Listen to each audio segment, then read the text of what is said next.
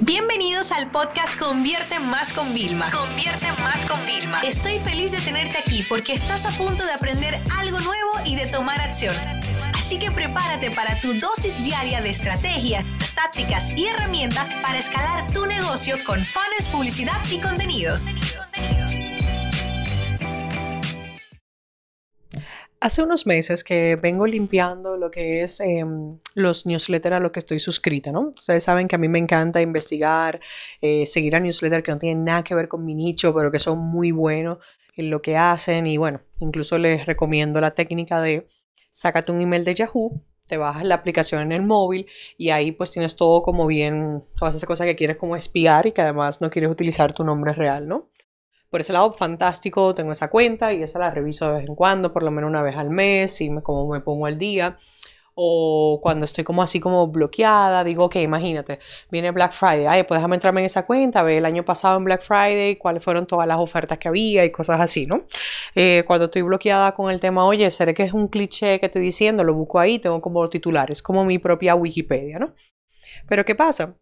El tema del email marketing, eh, no está muerto. Y muchas personas dicen, no, es que ya no funciona. Y la, realidad es que, mira, mientras más tecnología implementemos, aunque los CRM, es decir, las herramientas de email marketing se pongan las pilas, la entregabilidad y la tasa de apertura son como cosas aparte, ¿no? Entonces, me, yo te digo, llevo viendo meses un cambio en la forma de los newsletters. Inclusive me he vuelto como más adicta. Antes yo ni los abría y ahora sí. ¿Por qué? Porque de varias personas que yo sigo, su newsletter eran como que mandaban mensajes, pero ni siquiera había enlaces ni nada, ¿no? Y entonces a mí me gustaba mucho porque era como leer artículos. Entonces, ¿qué es lo que pasa? Que la tendencia hoy en día no está solamente en la creación de contenido, está en la curación de contenido y la interpretación de esos contenidos. Me explico. ¿Qué es curar contenido? El arte de curar contenido es que nosotros vamos a hacer una gran investigación. Imagínate, yo hice un doctorado, o sea que en investigación podría sacar un curso solamente de cómo buscar, ¿no? Entonces tú vas desarrollando determinadas habilidades pero sobre todo eres una persona muy curiosa que llega a páginas, a lugares eh, y a través de foros descubres a personas muy talentosas. Entonces imagínate, o sea, yo de verdad, o sea, tú no te imaginas el valor que yo tengo en las personas que yo sigo, los blogs que yo sigo, porque, o sea, esas son fuentes que probablemente no son gente que nunca escribirán un bestseller, no son personas con ni siquiera con 10.000 seguidores en total en todas las redes sociales, pero son personas demasiado ocultas, son personas que trabajan, son personas que comparten. Entonces, ¿qué es lo que pasa? Yo consumo todo ese contenido y yo pudiera decir en una, imagínate, no sé, uno de los, em, de los papers que publica Harvard, ¿no? Pues yo estoy suscrita, me lo leo, y entonces miren, señores, yo me leí esto y sabías que el 50% de la persona, o sea, estoy haciendo una especie de curación de contenido, ¿no? Entonces, ¿qué es lo que pasa? cómo el newsletter revive, haciéndolo ya como artículo. Y fíjate, uno de, mis mentores, Ryan Dice, justamente nos hablaba de eso. Yo decía, wow, qué, interesante que me vienes a hablar de esto, porque yo incluso, y además quiero que ustedes me digan, he estado pensando abrir una newsletter privada. Tú dirás, Vilma, otra newsletter, no es suficiente con la que tiene. No, sí, una newsletter privada donde el 90% de los contenidos son solamente así como educativos y de vez en cuando pondré algunas ofertas, ¿no? Como para un poco rentabilizar la inversión de tiempo que voy a hacer, ¿no? Entonces viene siendo la newsletter como el mejor link magnet, no tiene frecuencia, solamente se manda cuando hay, voy curando contenido, lo comparto, te comparto anécdotas, eh, experiencias, un poco como el formato del podcast, pero más desarrollado. ¿Y qué decía mi mentor? Mi mentor decía algo que es que de verdad me dejó muy loca y que digo, claro, por eso es que yo estoy enganchada, o sea, yo estoy enganchada a los newsletters, se lo puedo decir de verdad. Incluso me he ido desuscribiendo de un montón con tal de filtrarlo todavía más. Y es que cuando tú estás en redes sociales y yo puedo haber subido un mega post, ¿no? Eh, por ejemplo, el de Instagram, de ver cómo te tiene segmentado eh, y ver tus intereses, la gente se volvió loca. Bien, pero ¿qué pasa? Cuando tú ves ese post, Tú terminas de leer el contenido y ¿qué pasa después? Sigues haciendo scroll. Un scroll infinito hasta que te aburre y te vas de la plataforma. Sin embargo, el email, cuando la gente llega al final, ya se acabó. Pero te fijas esa sensación como terminé algo, la sensación de terminé un libro, terminé una tarea.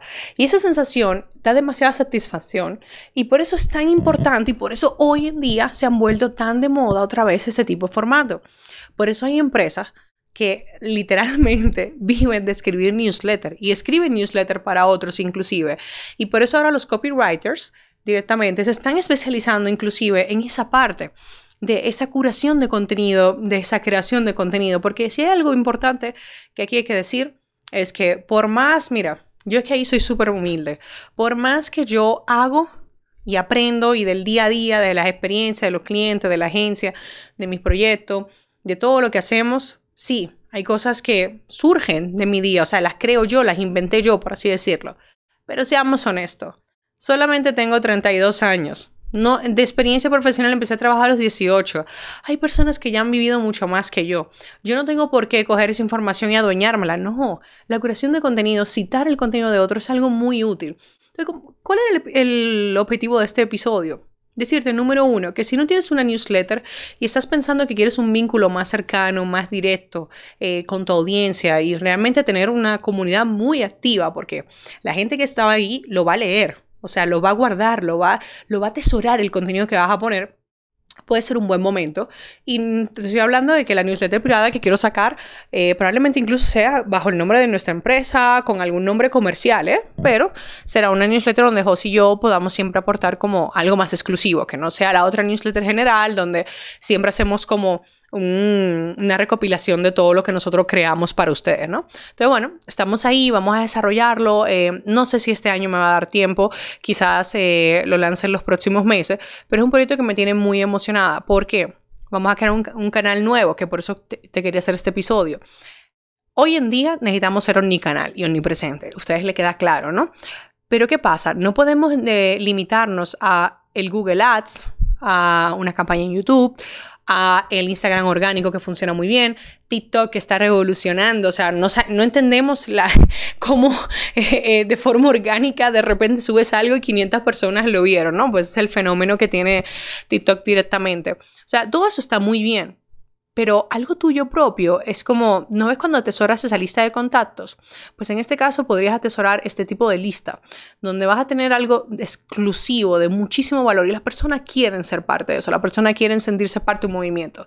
Pero sobre todo, déjame decirte algo, que es una técnica de venta, las personas quieren recibir consumir, comprar cosas que entiendan que son solo para un grupo determinado, que ellos son privilegiados por poder acceder a esa información, por poder comprar ese producto. Así que ahí os lo dejo, eh, estar atento y escribirme, Vilma, sí, por favor, saca algo exclusivo, donde sean como artículos que ni siquiera voy a publicar en mi blog, porque la idea de eso es como crear una red de contenido sumamente exclusivo y bueno, de todo mi trabajo del día a día, más todas las fuentes que tengo de la que voy aprendiendo cada día, pues también podría ser interesante para ustedes. Así que espero que me escriban en arroba Esta sesión se acabó y ahora es tu turno de tomar acción.